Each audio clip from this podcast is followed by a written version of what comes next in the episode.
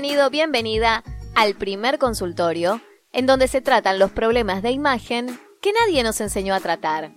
Yo soy Noel Iñeiro, la doc de la moda y tu asesora de cabecera. Juntos trabajaremos para que logres liberarte de tus inseguridades y romper con el miedo a mostrarte. ¿Comenzamos? Hola, ¿cómo estás? Bueno, bienvenido, bienvenida a un nuevo episodio del consultorio de imagen. Te cuento que hoy te quiero tocar un tema muy especial que viene muy bien cada vez que nosotros estamos iniciando un nuevo año. Es común que a principio de año empecemos a pensar en la planificación del año, qué objetivos queremos cumplir, nos frustra ver los objetivos que no pudimos cumplir del año anterior y tal vez los repetimos para el siguiente año porque decimos este año sí los vamos a alcanzar. Hace poco estaba hablando con una amiga, bueno, a esta amiga vos la conocés, se llama Lisette. Lisette estuvo en la última entrevista que hicimos en diciembre, la última entrevista del año, y ahí te estuvo hablando un poquito de lo que tiene que ver con el rejuvenecimiento, ¿sí? Si no escuchaste ese episodio, podés ir a escucharlo al finalizar este. Es la última entrevista del año y te puedo asegurar que no tiene desperdicio, ¿sí? Nos habla mucho de lo que tiene que ver con la longevidad saludable. Bien, como te estaba comentando, estábamos hablando con Lisette y en un momento empezamos a decir qué frustrante que es cuando hacemos el repaso de determinados objetivos que no llegamos a cumplir. Y yo lo que le comentaba es que a veces nosotros creemos que los objetivos los vamos a cumplir ese año y en realidad son objetivos que son a largo plazo. Entonces tenemos que tener tiempo, un poquito más de paciencia para poder cumplir ese anhelo que tenemos, ¿sí? ese objetivo de año, que en realidad a veces no es de año, sino que lleva dos años por delante o tres, según el objetivo que nos hayamos planteado. Entonces, también tenemos que ser bastante racionales a la hora de pensarlos, ¿no?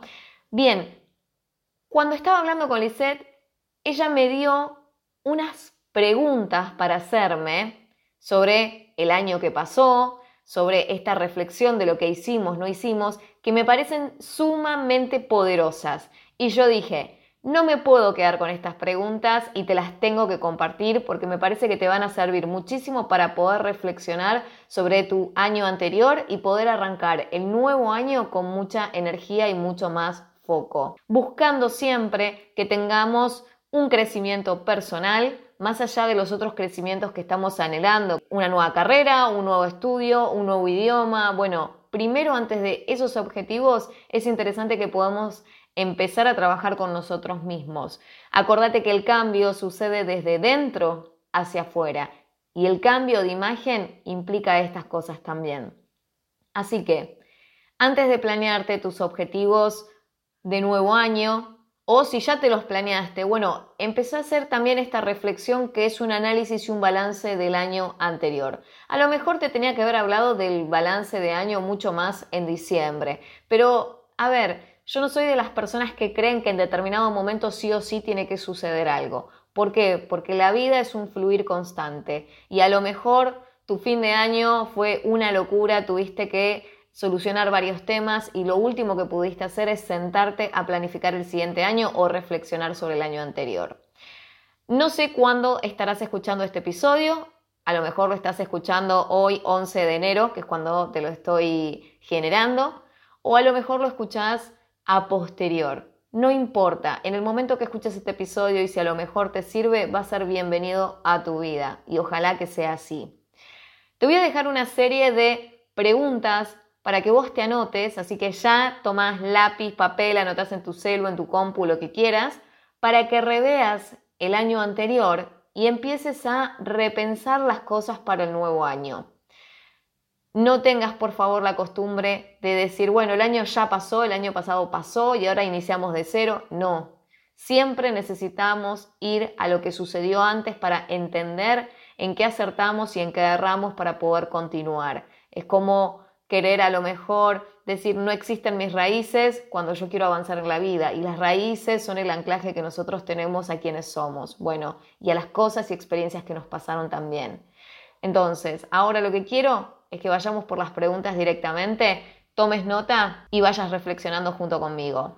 Lo primero lo que te quiero llevar es a que revises el calendario de tu año pasado y busques qué actividades, qué personas o qué proyectos crearon constantemente energía en tu vida.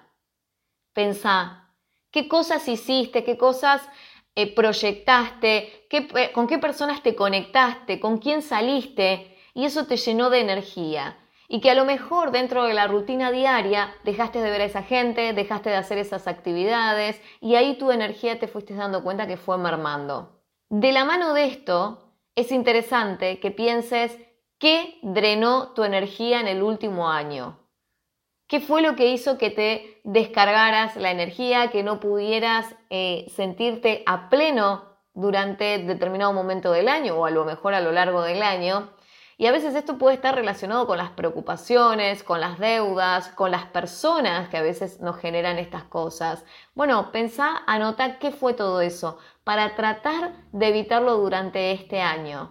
O por lo menos encontrar a lo mejor alguna vía de escape para que esto no te afecte de la misma manera. Y de esta manera puedas generar cosas más positivas y productivas durante tu nuevo año y también así que puedas alcanzar esos objetivos que te planteaste.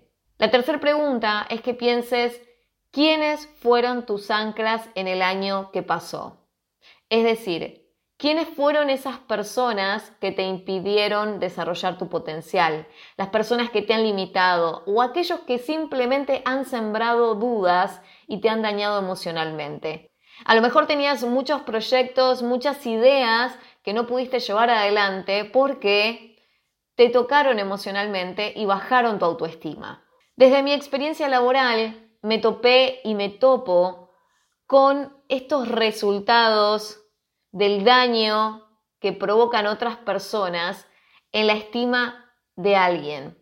Estas personas tienen que luchar muchas veces para poder salir adelante. Y lo que sucede es que la falta de una relación sana con nosotros mismos y con los demás trae aparejados muchos de los problemas sociales que venimos viendo a diario, ¿sí? Yo de este tema te hablé en el episodio 6, que se llama Las relaciones tóxicas afectan tu imagen. Si no lo escuchaste, podés hacerlo al finalizar el episodio de hoy. Y si ya lo escuchaste, tal vez es momento de darle un repaso para enfrentar con otra energía este año. Acordate, es el episodio número 6. Ya estamos muy avanzados en episodios, así que no está mal volver a repasarlo es muy importante pensar con qué personas te reunís, a qué personas escuchás y con quiénes debatís tus ideas, para poder saber si esta gente te suma, te ayuda a que tu vida sea más productiva o lo que hace es mermar tu propia energía. La siguiente pregunta es, ¿qué no hiciste por miedo el año pasado? ¿Y por qué tuviste ese miedo? ¿Qué inconveniente tuviste al dejarte llevar por ese miedo? Pero también cuál fue el lado positivo de hacerle caso a lo mejor a ese miedo, ¿sí? ¿Por qué? Porque los miedos no son algo que nos agarran un momento y después se va. Los miedos están arraigados en algo más interno de nosotros y por lo general vuelven a aparecer. Entonces, no hagamos de cuenta que no existen. Vayamos a ver qué fue lo que generó ese miedo y desde ahí poder empezar a trabajar. La pregunta número 5 para que te hagas es ¿Cuáles fueron tus mayores éxitos y cuáles fueron tus mayores errores el año pasado? Los mayores errores no es para que digas me doy de latigazos y digo me equivoqué, me equivoqué mal, que fui por acá y tenía que ir por otro lado. No, es solamente para analizar por qué nos equivocamos, qué camino habíamos tomado y qué error no tendríamos que volver a, cometer, ¿sí?